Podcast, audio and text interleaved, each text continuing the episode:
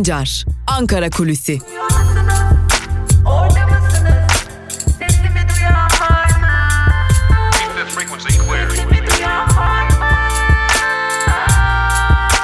Özgürüz Radyo. Özgürüz Radyo. Özgürüz Radyo'dan ve Ankara Kulisi programından merhaba sevgili dinleyenler. Hafta içi her gün olduğu gibi bugün de Özgürüz Radyo'da Ankara Kulisi programıyla sizlerleyiz. Ve Ankara Kulisi programına ilk olarak tabii ki yine koronavirüsle başlayacağız. Zira biraz inan itibariyle tırnak içerisinde söyleyecek olursak yeniden normalleşme süreci başlamıştı. Tedbirler adım adım vaka sayılarına göre kaldırılacaktı ancak bir anda tedbirlerin %90'ı neredeyse kaldırıldı ve bu e, normalleşme süreci olarak adlandırılan süreç ile birlikte vaka sayılarında önce bölgesel e, noktalarda daha sonra da neredeyse Türkiye genelinde bir artış meydana geldi. 700'lere kadar inen vaka sayıları yeniden 1500 sınırını aştı. Sağlık Bakanı Fahrettin Koca da uyardı. Artış tehlikeli dedi. Zaten bilim kurulu üyeleri de artışın yeniden başladığına dair e, açıklamalarda bulunmuşlardı. Şimdi Diyarbakır, Antep, Van, Muğla, İstanbul, Ankara, İzmir gibi noktalarda vaka artışlarının çok hızlı olduğunu biliyoruz. Yine Türkiye'nin küçük illerinde Kastamonu gibi illerde yine Zonguldak gibi yerlerde de vaka artışlarına rastlamaya başladık. Tabi bu durum akıllara acaba yeniden tedbirler, sokağa çıkma yasakları, şehirlere giriş çıkış yasaklamaları ve daha ağır tedbirleri yaşatabilir mi bizlere sorusunu getirdi. En azından şunu söyleyelim, e, iktidar cenahından doğrudan doğruya iktidarın bakanlar kurulu üzerinden alacağı bir tedbir paketi öngörülmüyor. Zira adım adım turizm sezonu başlamış durumda ve e, çok düşük miktarlarda da olsa yani geçmiş yıllara kıyasla düşük miktarlarda da olsa turizm bölgelerinde belli doluluk oranlarına ulaşılmış durumda ve tam da bu nedenle yine sanayide %34'lük bir düşüşün yaşanmasının ardından yeniden sanayi neredeyse tam kapasite çalışmaya başlamışken e, ağır bir tedbir süreci beklenmiyor. İktidarın en azından yaz ayları boyunca bu tarz bir e, süreci göze almasına pek de ihtimal verilmiyor. Ancak belli başlı illerde belli başlı noktalarda bölgesel tedbirlerin alınabileceği, şehirlere giriş çıkışların yasaklanabileceği, şehirlerde yine İl Umumi Hıfzıza Kurulu'nun alacağı kararlar doğrultusunda hafta sonlarında sokağa çıkma yasaklarının ilan edilebileceği belirtiliyor. Ee, yine buna paralel olarak da Sağlık Bakanlığı'nın da bu konuya ilişkin ardı ardına açıklamalar yapması bekleniyor ama gerçek bir gerçekle karşı karşıyayız. Tedbirler kapatılmadan önce 700'lere kadar inen vaka sayıları bir anda iki katına çıkmış durumda. Aslında sadece Türkiye'de değil dünya genelinde de vaka eğrisi hızla yukarı doğru hareket etmeye devam ediyor. Bu noktada tedbirleri kaldıran İran'da da vaka sayılarının hızla arttığını görüyoruz ama e, açıkçası Ankara'da koronavirüs konusunda Türkiye geneline uygulanabilecek tedbirlerden söz etmek mümkün değil. Artık önce insan sağlığı mı, önce ekonomi mi sorusunun cevabı Ankara'da verilmiş durumda. Önce ekonomi dendi ve bu çizgiden de herhangi bir sapma beklenmiyor iktidar kapsamında. E, sadece bölgesel olarak kimi küçük tedbirlerin alınabileceği belirtiliyor ve hala bu bilgi geçerli. İlerleyen zaman dilimlerinde vaka sayılarının açıklanmasının da bırakılabileceği de önemli bir diğer iddia konusu. Şimdi bugün bir de önemli bir gün zira Halkların Demokratik Partisi'nin Enis Berberoğlu, Leyla Güven ve Musa Farisoğulları'nın milletvekilliklerinin düşürülmesinin ardından e, tutuklanmaları ve e, ikisinin serbest kalması hala Musa Farisoğulları'nın tutuklu bulunmasının ardından bir yürüyüş başlatma kararı almıştı. O yürüyüş bugün iki ayrı koldan başlayacak. Yürüyüşün bir kolu Edirne, bir diğer kolu da Hakkari'de olacak. Tabi yürüyüş güzergahında dikkat çekici tedbirler alınmış durumda. Ee, çok dikkat çekicidir. Şehirlere giriş çıkış yasaklamaları kaldırılmıştı. Bizzat Cumhurbaşkanı Erdoğan'ın açıklamalarıyla kaldırılmıştı. Ancak HDP'nin yürüyüş kararı almasının ardından koronavirüs tedbirleri kapsamında tırnak içerisinde söylüyoruz tabii ki bunu. Zira öyle görünüyor ki bu kararlar daha çok HDP'nin yürüyüşünü engelleme ve durdurma kapsamında alınmış. E, şehirlere giriş çıkışlar yasaklandı bazı şehirlere. Bunlardan bazıları Şırnak, Van, Tekirdağ gibi şehirler. Bu şehirlere giriş çıkışlar yasaklandı ve bu şehirler dikkat çekici bir şekilde e, HDP'nin yürüyüş güzergahında bulunuyor. Tabii biz bunu yürüyüş olarak adlandırıyoruz ama e, tam anlamıyla bir yürüyüşten söz etmek mümkün değil. Araçlarla özellikle HDP'li seçilmişler ve HDP'nin temsilcileri belli illere gidecekler ve bu illerde halkla bir araya gelecekler. İşte bunun da önüne geçilmeye çalışılıyor alınan kararlarla ve e, bugün yürüyüş başladı. Hakkari'den ve Edirne'den başladı. Tabi gün içerisinde ilerleyen saatlerde e, hem polisin tutumunu hem HDP'lilerin yürüyüşteki durumunu sizlerle paylaşmayı sürdüreceğiz ama dikkat çekici bir diğer gelişme vardı. Malum bugün yürüyüş vardı. HDP'nin yürüyüşü başlayacaktı ama dün dikkat çekici bir gelişme yaşandı. Dün gece saatlerinde hatta ve e, bir anda e, birçok noktadan savaş uçakları havalandı ve yeni bir e, operasyon sürecine girildi. Ee, özellikle Irak Kürdistan bölgesel yönetiminde bulunan Şengal Mahmur bölgeleri yoğun bir bombardımana tabi tutuluyor dün geceden beri ve e, gerçekleştirilen bu operasyona Milli Savunma Bakanlığı da kamuoyuna açıkladı. Gerçekleştirilen bu bombardıman sürecine Pençe Kartal operasyonu verildi. E, adı verildi daha doğrusu ve bu operasyon ya da bombardıman e, uzun süredir devam ediyor. E, Sincar bölgesi olarak da adlandırılabilecek Ezidilerin kutsal bölgesi yani Şengal'in de olduğu bölge yine e, 90'lı yıllarda Türkiye'den ayrılanların gidip kaldıkları ve oluşturdukları Mahmur kampı bölgesi yoğun bir bombardıman altındaydı dün geceden bu yana ve e, HDP'nin yürüyüşüyle de çakışmış olması dikkat çekici bir diğer e, önemli husustu diyelim. Ve e, Ankara kulisini burada noktalayalım. Bugün gün içerisinde bir yandan koronavirüsü ve e, önemli olarak da e, Milli Savunma Bakanlığı tarafından başlatıldığı açıklanan Pençe Kartal operasyonunu konuşacağız. Ve tabi HDP'lerin yürüyüşünü de yakından takip edip bu konuya ilişkin son gelişmeleri de siz değerli Özgürüz Radyo dinleyicileriyle paylaşmayı sürdüreceğiz. Sözü çok uzatmayalım. Ankara kulisini burada noktalayalım. İlerleyen saatlerde haber bültenleriyle karşınızda olmayı sürdüreceğiz. Özgürüz Radyo'dan ayrılmayın. Hoşçakalın.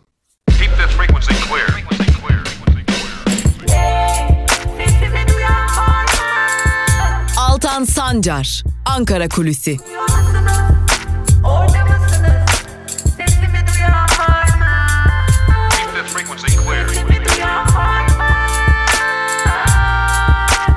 Özgürüz Radyo.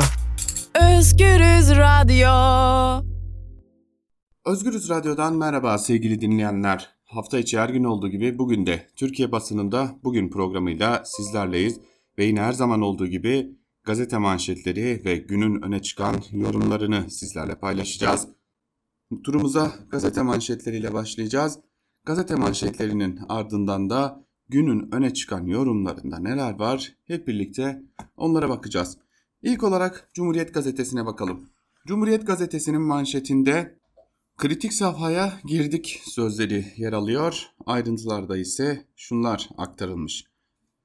Toplantının ertelenmesini ön mütabakatın sağlanamadığı veya Libya'da ABD'nin pozisyonun henüz netlik kazanmadığı şeklinde okuyabiliriz. Türkiye'nin ABD'yi Libya'da aktif olmaya davet etmesini Rusya'nın agresifliğinden duyduğu kaygıya bağlamak mümkün. Doğu Akdeniz krizi Yunanistan, Güney Kıbrıs Rum yönetimi Mısır, İsrail ve İtalya'nın tutumuna göre şekillenecek. Bölge güvenliği adına kritik safhaya girdiğimiz kesin. Libya ısınırsa İdlib'te ısınır. Suriye ve Libya'da Türkiye'nin lehine ve aleyhine cereyan edecek her türlü kritik gelişme birbirini etkileyecektir. Servetle yakalandı başlıklı bir diğer haberi paylaşalım sizlere.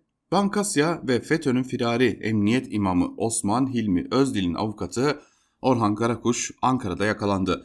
Anadolu Ajansı'nın haberine göre saklandığı evden 19.125 dolar, 19.250 avro, 100'er gramlık 3 külçe altın ve 3 bilezik çıktı.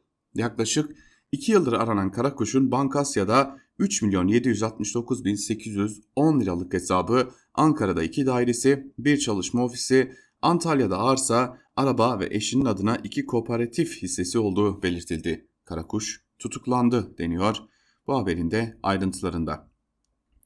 Yurttaş tükendi başlıklı bir diğer haberi paylaşalım sizlerle. Metropol Araştırma Şirketi'nin salgın ve ekonomik durum başlıklı araştırmasına göre yurttaşların %20.4'ü kart borcunu, %17.7'si faturalarını, %17.2'si banka borcunu ödeyemedi. Katılımcıların %31.8'i salgın sürecinde işsiz kaldığını belirtti. Türkiye'nin en büyük sorununu ekonomi ve işsizlik diyenlerin oranı %50'ye yaklaştı. AKP seçmenlerinin %4'ü partiye bir daha oy vermeyeceğini söyledi deniyor Cumhuriyet gazetesindeki bir diğer haberde. Ve geçelim Bir Gün gazetesine. Bir Gün gazetesinin manşetinde ise merkezi sınavda virüs bulaşmıyor sözleri yer alıyor. Ayrıntılar ise şöyle. Vaka sayıları halen yükseklerde seyrederken pandemi koşullarında düzenlenmesi kararlaştırılan LGS'ye 5, YKS'ye ise 11 gün kaldı. ÖSYM'nin dün koronavirüs gölgesinde gerçekleştirdiği askeri öğrenci belirleme sınavında fiziksel mesafenin korunamadığı görülürken Bilim Kurulu'nun Haziran ayında sınav yapılmasını uygun bulmadığı ortaya çıktı. MEP Özel Eğitim Öğretim Kurumları Genel Müdürlüğü LGS ve YKS provası yapılabilir mi sorusuna Bilim Kurulu'nun değerlendirmeleri çerçevesinde Haziran'da sınav provası yapılmasının uygun olmayacağı değerlendirilmekte yanıtını verdi. İktidarın ekonomik kaygılarla attığı normalleşme adımlarıyla birlikte koronavirüse karşı hayata geçirilen kısıtlamalar kaldırıldı ve 800'lere kadar inen vaka sayısı birkaç gündür binin üzerinde seyrediyor. Halk sağlığı uzmanı Profesör Doktor Kayan Pala 200 binin üzerinde aktif olgunun olduğunu varsayabiliriz dedi. Bilim Kurulu üyesi Profesör Doktor Serap Şimşek Yavuz ise şu ifadeyi kullandı. Vaka sayıları bu hızla artmaya devam ederse eskiden aldığımıza benzer önlemler almamız gerekebilir. İstihdam değil, patrona kıyak paketi başlıklı bir diğer haberi paylaşalım. Ekonomi istihdam yaratmıyor. Nüfus artarken istihdam artacağı yerde bir de çalışan sayısı azalıyor. 2018 yılı Mart ayında 28.5 milyonun çalıştığı Türkiye, 2020'nin Mart ayında 26.1 milyonun çalıştığı bir ekonomiye dönüştü. 2 yılda 2,5 milyon insanın işini kaybettiği ülkede işsiz sayısı da aynı hızda artıyor.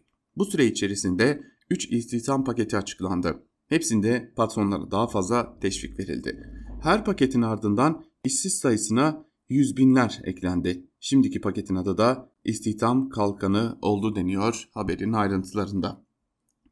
Ve zaten açılan hiçbir paketin hiç kimseye bir faydasının olmadı patronlar dışında tabii ki. Bunu da aleni bir şekilde görmüş olduk. Geçelim Evrensel Gazetesi'ne. Evrensel Gazetesi'nin manşetinde bilimi dinlemediler, halkı suçladılar sözleri yer alıyor. Ayrıntılar ise şöyle. Salgın sürerken bilim insanlarının defalarca yaptığı henüz erken salgın bitmedi yeni felaketlere kapı açmayın çağrılarına aldırış edilmedi yasaklar kalktı. Veriler bir ay öncesine döndü. Sağlık Bakanı Koca ise artışı tedbirlere uyulmadı şeklinde yorumlayarak topu vatandaşa attı. Profesör Doktor Mehmet Ceyhan tedbirler kademeli kalkmalı derken Profesör Doktor Raşit Tükel de koşullar epidemiyolojik verilere göre belirlenmeli dedi diye haberin ayrıntıları aktarılmış. Vekil protestosu olunca korona hatırlandı başlıklı bir diğer haberi paylaşalım. HDP'nin milletvekilliklerinin düşürülmesine tepki göstermek için bugün başlatacağı özgürlük ve demokrasi yürüyüşü öncesi Bitlis, Hakkari, Kırklareli, Edirne, Kocaeli, Sakarya, Van ve Tekirdağ girişler yasaklandı. Bu illerin valilikleri yasaklama gerekçesi olarak Covid-19 salgınını gösterdi. HDP Kocaeli Milletvekili Ömer Faruk Gergerlioğlu, bizler provokasyon için değil demokrasi için yürüyoruz. Bu taleplere karşı anayasayı çiğneyen yasaklar getiriliyor dedi. HDP'nin eski genel başkanı Selahattin Demirtaş da yürüyüşü barış yürüyüşü olarak nitelendirildi diye haberin ayrıntıları verilmiş. Tabi bugün yürüyüş başladı. Bakalım ilerleyen saatlerde bu yürüyüşe dair ne gibi engellemeler ve ne gibi kararlar alınacak. Geçelim yeni yaşama. Yeni yaşamın manşetinde halk kararlı AKP korkuyor sözleri yer alıyor. Ayrıntılar ise şöyle. HDP'nin AKP MHP bloğunun vekillerinin dokunulmazlıklarını kaldırması, kayyum atamaları, antidemokratik ve baskıcı uygulamalarına karşı yapacağını açıkladığı darbeye karşı demokrasi yürüyüşü bugün Hakkari ve Edirne'den başlıyor. Ankara'da sonuçlanması planlanan yürüyüş hükümet kanadında paniğe yol açtı. İktidar, yürüyüşü engellemek için birçok ilde giriş çıkış yasağı koydu. HDP milletvekili Tayyip Temel, Türkiye'yi Hakkari'ye, Kürdistan'ı Edirne'ye taşıyarak HDP'nin nasıl bir proje olduğunu ortaya koyuyoruz. Tedbirli ancak kararlıyız dedi. HDP eş genel başkan yardımcısı Ali Can Önlü, iktidar başlattığımız demokrasi yürüyüşünün tüm Türkiye'ye yayılmasından korktuğu için karşılığı olmayan bahanelerle yürüyüşümüzü manipüle etmeye çalışıyor vurgusu yaptı. SYKP eş başkanı Canan Yüce bu yürüyüş toplumda yaratılmak istenen korku ve umutsuzluğa karşı bir çağrıdır dedi. EZP eş başkanı Özlem Gümüştaş ise demokrasi güçlerine düşen meydanı AKP MHP faşist bloğuna bırakmamaktır diye konuştu diye ayrıntılar aktarılmış. Kürt genci vuruldu başlıklı bir diğer haberi de paylaşalım sizlerle. Van Başkale'ye bağlı Kaşgol mahallesinde askerlerin açtığı ateş sonucu Emrah Görür adlı genç yaşamını yitirdi. Saim Yılmaz ise ağır yaralandı.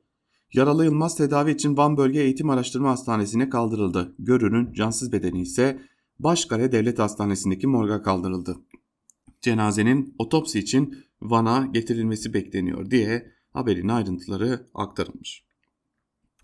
Evet Yeni Yaşam'ı da noktalayalım ve Yeni Yaşam gazetesinin ardından geçelim Karar gazetesine.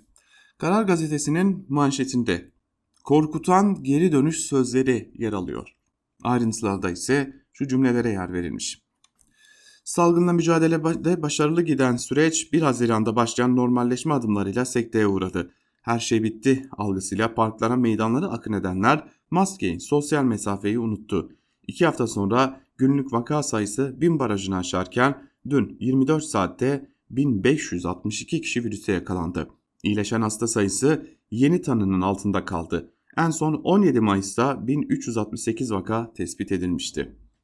Sağlık Bakanı Koca vaka artışı için yoğun bakıma ve solunum cihazına ihtiyaç artıyor. Hedeften uzaklaşıyoruz. En zayıf noktamız tedbirsizlik, iyimserlik dedi.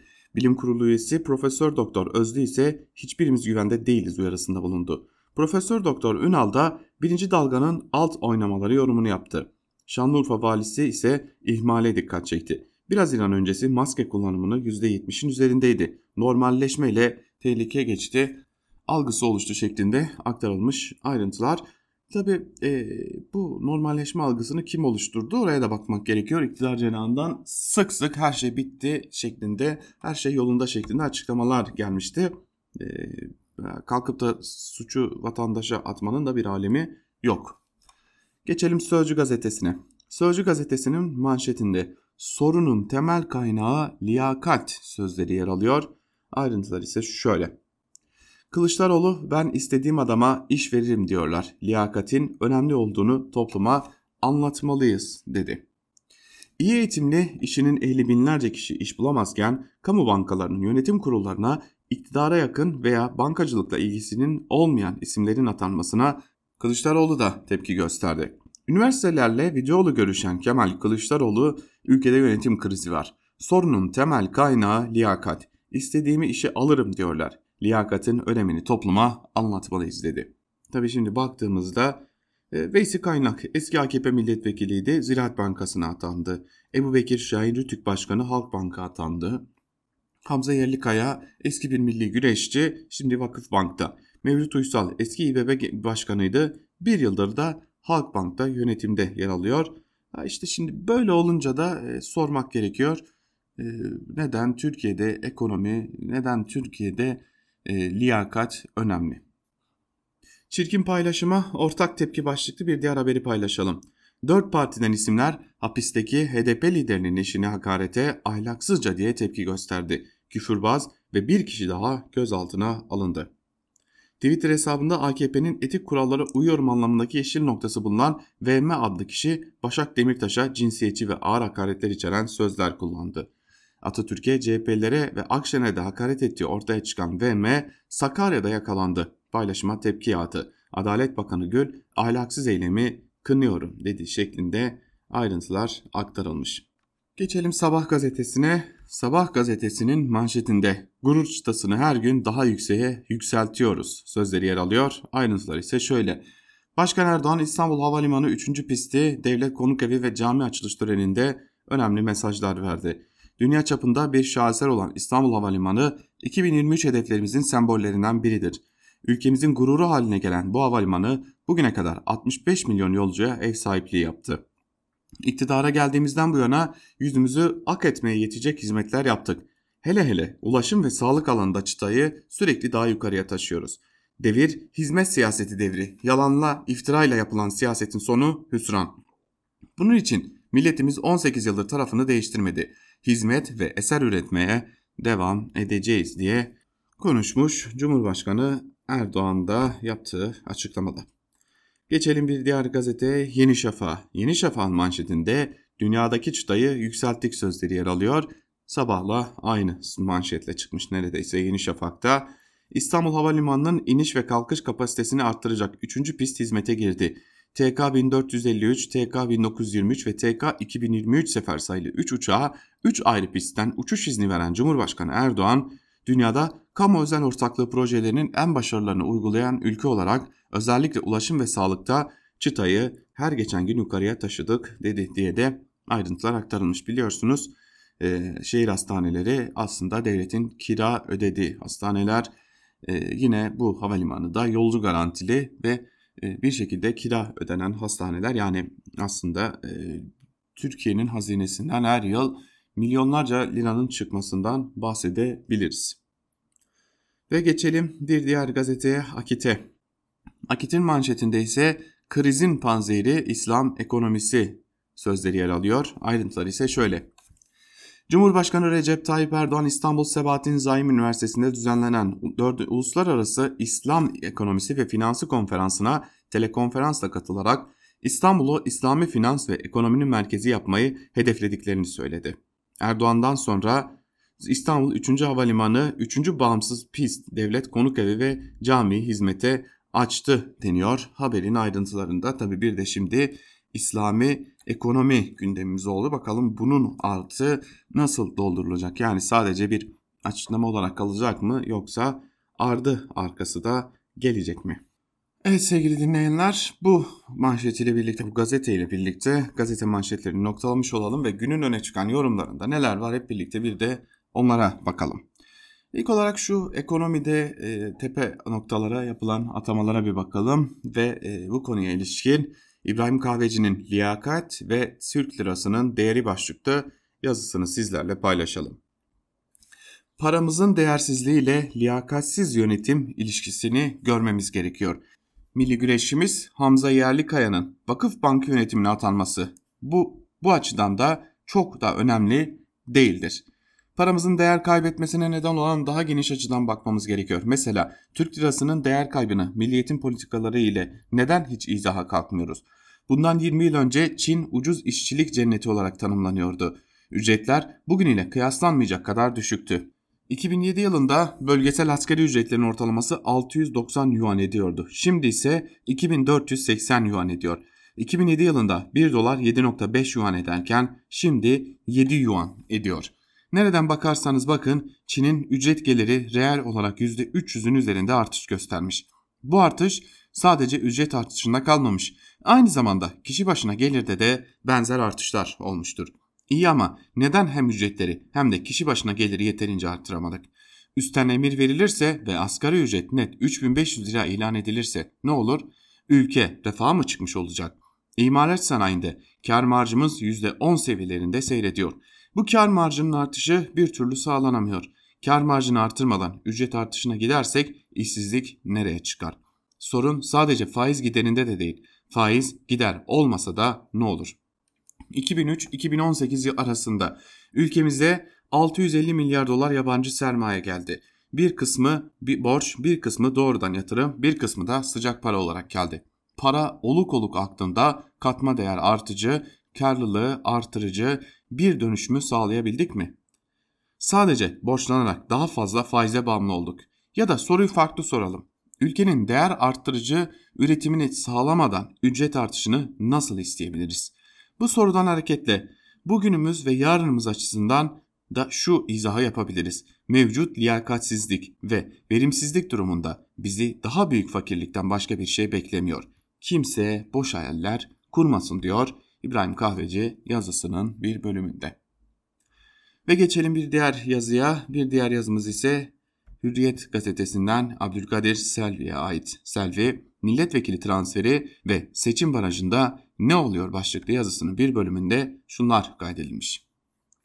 Baştan belirteyim milletvekili transferi ve seçim barajında içine alacak yasal değişiklikler açısından bugün önemli bir gün. Cumhurbaşkanı Erdoğan'ın başkanlığında yapılacak MYK toplantısında Genel Başkan Yardımcısı Hayati Yazıcı bir sunum yapacak. AKP'de hukukçu milletvekillerinin görüşleri alındı. Belli bir eğilim oluştu ancak henüz maddeler üzerinde çalışmaya geçilmedi. Hayati Yazıcı hukukçu milletvekillerinin önerilerini aktaracak. Sonunda Cumhurbaşkanı Erdoğan bir istikamet tayin edecek. Çalışmalar ona göre ilerleyecek. MHP'de ise koronavirüs sürecinde Bahçeli'nin başkanlığında ilk kez yüz yüze başkanlık divanı yapılacak. Grup Başkan Vekilleri Erkan Akçay ile Levent Bülbül yapılan çalışma hakkında bilgi verecekler. MHP'nin teklifleri daha netleşmiş durumda. AKP'de milletvekili transferinin engellenmesi konusunda farklı görüşler var. Bunun milletvekilinin iradesine bırakılması, siyasi ahlak sorunu olarak bakılması ya da bir partiden diğerine jet hızıyla geçişin önlenip 3 ay ya da 6 ay gibi bir süre getirilmesi konuşuluyor. Seçim barajı konusundaki ağırlıklı eğilim ittifakla seçime girenler ile ittifakla girmeyenler arasında bir fark olması yönünde. İttifakla seçime girenler için barajın %10 olarak korunması hatta %10-12 arasına çekilmesi yönünde teklifler var. Ama tek başına seçime girecek partiler için barajın %5 ya da 7 olması öngörülüyor. Sıfır baraj önerisi yok değil ama çok güçlü bir öneri değil. %3,5 ya da 7 gibi teklifler var. İttifaklarda baraj önemli bir teşvik unsuru. %1 alan partiler bile mecliste temsil imkanı sağlıyor. Ama işin bir de görünmeyen yüzü var ki bence çok önemli. Artık oylar konusu CHP, İyi Parti ve Saadet Partisi ile ittifak sayesinde artı 32 milletvekili kazandı diyor Abdülkadir Selvi de yazısının bir bölümünde ve iktidar bir şeyler yapacak ama öyle görünüyor ki şimdi içerisinde bulunduğumuz yönetim sisteminin bile ne olduğunu nasıl yapacağını bilmediği şekilde bir de seçim sistemini ve ittifak düzenini değiştirecek gibi görünüyor. Geçelim bir diğer yazımıza. Ee, bir diğer yazımız ise Dünya Gazetesi'nden İlter Turan'a ait. Cami mi, kilise mi, dikkatleri dağıtmak mı başlıklı yazısının bir bölümünde şunları kaydetmiş. Böyle bir eylemin batıda yabancı herhangi bir hükümet tarafından olumlu karşılanmayacağı kesindir. Ayrıca bu Türkiye'nin siyasetinde giderek dini motiflerin ön plana çıktığı, otoriterleşen bir sisteme dönüştüğü şeklinde dışarıda yaygınlaşan olumsuz algılamayı güçlendirecektir. Bu da Türkiye'nin uluslararası alanda yalnızlaşmasına katkı yapar. Önce Yunan ardından da Rus Ortodoks Kilisesi duydukları rahatsızlığı ifade etti. İkinci olarak bu tür eylemler genellikle mukabeleyi davet eder. Balkanlarda Rusya'da ve İsrail dahil Orta Doğu'nun birçok bölgesinde Osmanlı'dan miras dini yapılar bulunmakta. Buraları mukabeleci eylemlere hedef teşkil edebilir. Üçüncüsü böyle bir eylem gerçekleştirecek olursa Türkiye başka toplumların Müslüman ibadethanelerini gösterdiği saygısız tavırları eleştirmekteki manevi üstünlüğünü ve inandırıcılığını kaybedecektir. Toplumun bir kesimi Ayasofya'nın camiye dönüştürülmesine özlem duyuyor. Daha güçlü olan gerçek ise hükümetin birçok cephede zorluklarla karşılaşıyor olmasıdır. Sanıyorum bu iktidarın taraftarlarını harekete geçirebileceğini ümit ettiği sembolik bir konu. İktidar konunun muhalefetle cepheleşme yolu açacağını ümit etmişti ama bu plan başarıya ulaşmamış görünüyor. Muhalefet eğer yapacaksan yap tepkisi verdi. Şu anda hükümet eyleme geçmeden idari yargının müzenin hukuki durumuna ilişkin kararını beklediğini söylüyor. Ancak hükümet bu sembolik girişimin beklediği desteği getirmediğini gördüğünden vazgeçmeyi tercih edebilir. Bekleyip görmemiz gerekecek diyor İlter Turan'da yazısının bir bölümünde. Geçelim bir diğer yazımıza. Gazete Duvar'dan Fehim Taştekin'in Sezar, Açlık Oyunları ve Kürtler başlıklı yazısına. Yazının bir bölümünde şunlar kaydediliyor. Sezar yasası Amerikan müdahaleciliğinin yeni bir açlık oyunu. Aralık 2019'da kongreden geçmişti. 17 Haziran'da yürürlüğe girecek Suriye'nin yanı sıra müttefikleri İran, Rusya ve Lübnan'da Hizbullah'ı cezalandırmayı amaçlıyor. Önceki yaptırımlardan farklı olarak sadece Amerikalılar değil yabancılara da parmak sallıyor. Petrol, doğalgaz, petrol ürünleri ve enerji sektörlerine yatırım, onarım, teknik destek, hizmet ve mal satışı yasaklanıyor. Yeniden inşaat sürecini imkansız kılacak şekilde inşaat ve mühendislik projelerine doğrudan ya da dolaylı destek engelleniyor. Merkez Bankası kara para aklamakla itham edilip Suriye hükümetiyle bağlantılı tüm para transferleri yaptırıma tabi tutuluyor. Suriye hükümeti, hükümetle bağlantılı siyasi kişiler, sağda Suriye, Rusya ve İran hükümetleri adına faaliyet yürüten asker ve milis güçlerine mali, maddi ve teknolojik destek sağlayan ya da bunlara para transferi yapan kişi ya da kuruluşlar hedefe konuluyor. Yaptırımlardan en fazla etkilenecek ülkelerin başında Lübnan geliyor. Suriyelilerin Lübnan'daki finansal kanalları ya da para mal hizmet transferine aracılık eden Lübnanlı şirketler yakın takibe alınıyor. Yaptırımlar çağında Suriye'nin dış ticareti önemli ölçüde Lübnan üzerinden dönüyordu. Suudi Arabistan geçen hafta Suriyeli yük kamyonlarına kapıları kapattı. Böylece Suriye ürünlerine bir emirlikler, Bahreyn, Kuveyt ve Umman yolu kapandı. Irak zaten Amerikan tasallutu altında. Ürdün ise Washington'dan habersiz nefes bile almıyor. Yani sert bir kuşatma gelişiyor. İsrail'in Ürdün Vadisi ve Batı Şeria'daki işgal alanlarını da ilhaka hazırlanırken Arap sokağının kendi ateşiyle yanıp kavrulması çok elzem anlaşılan. Suriye ile birlikte Lübnan'ı da yakıyorlar. Bu yasağın fiilen hatta şimdiden yaratacağı yol açtığı başka bir sonuca daha değinmek istiyorum. Hali hazırdaki Suriye sahnesinde askeri ve nüfuz alanları olarak görülen fiili bölünmeye ekonomik kopuş ekleniyor. Türkiye gecikmeden 4 askeri hareketle kontrol ettiği bölgelerde Türk lirasını tedavile sokmaya başladı. Suriye lirasının hükmünü bitirmek çok iddialı bir durum ama öngörüldüğü gibi Türk lirası alternatif para birimi olarak ekonomiyi işgal ederse Suriye'nin parçalanması senaryosunda ileri bir vuruş yapılmış olacaktır. Bu çerçevede Suriye'yi bu kez ekonomik yolla çökertme stratejisinin Fırat'ın doğusunda Kürtlerin öncülüğündeki fiili özerk yapıya nasıl yansıyacağı da önem kazanıyor. Sezar yasası hedef bölgeleri Suriye, İran ve Rusya hükümetlerinin kontrol ettiği alanlar olarak tanımlanıyor. Buna göre Suriye Demokratik Güçlerin kontrolündeki bölgeler istisna sayılıyor. Terör örgütleri listesindeki HTŞ kontrol ettiği İdlib'de öyle. Ki HTŞ'nin sivil ayağı Kurtuluş Hükümeti de maaşları TL ile ödemeye karar verdi ve TL banknotlarının terör örgütünün Merkez Bankası'na ulaştırılması gecikmedi. Bir tarafta Kuzey ve Doğu Suriye Demokratik Yönetimi'nin bu süreçten elini güçlendirerek çıkacağına dair öngörüler var. Petrol, tahıl ve pamuk gibi stratejik ürünler özel yönetimin kontrolünde. Irak ve Irak Kürdistan bölgesine giden petrolün tahsilatı dolarla yapılıyor. Bu bir bakıma döviz krizinin Suriye demokratik güçlerinin kontrolündeki bölgeleri etkilemeyeceği, aksine avantajlı bir duruma getireceğine işaret ediyor. Ancak madalyonun öteki yüzünde başka bir gerçek duruyor. Petrolün önemli bir kısmı Suriye devletinin kontrolündeki bölgelere satılıyor. Bu satış yaptırım kapsamında. Buna net yanıt verilmiyor. Üstelik devletle petrol ticaretinde Suriye lirası geçerli. Özel yönetim şimdilik tekelini alıp satışını durdursa da tahıl ve pamuk gibi ürünler açısından da Fırat'ın doğusunu Suriye'den koparmak pratikte pek mümkün değil. Özel yönetim temsilcileri de hem somut garantiler olmaması hem de fiilen ilişkileri koparmanın imkansızlığı nedeniyle tedirginler. Yasa açıkça vaaz etmese de istisna tutan bölgelere çıkış yolu olarak Suriye lirasını terk etmemelerinin salık verildiği izlenimini oluşturuyor. Bu konuda Demokratik Birlik Partisi Eş Başkanlık Konseyi üyesi Aldar Halil dikkat çekici bir açıklama yaptı. Halil'in değerlendirmesi şöyle. Yasanın sadece rejim, İran ve Rusya'nın kontrol ettiği bölgeleri kapsadığını söylüyorlar. Fakat pratikte öyle değil. Hala tüm bölgeler birbirine bağlılar. Yasanın çıkması sonrası Türk devletinin işgal ettiği bölgelerde Türk lirasına geçiş yapılıyor. Bakın işte Suriye lirası değer kaybediyor diyorlar ve bu bahaneyle Türk lirasına geçiş yapıyorlar. Bizim bölgelerde ise durum farklı. Biz Suriye lirası kullanıyoruz. Suriye'den ayrılma gibi bir düşüncemiz de yok diye yazısını devam ettirmiş Fehim Taştekin de ve Suriye'de ortaya çıkan yeni bir durumunda e, aslında bizim de içinde olduğumuz yeni durumunda özetini yapmış.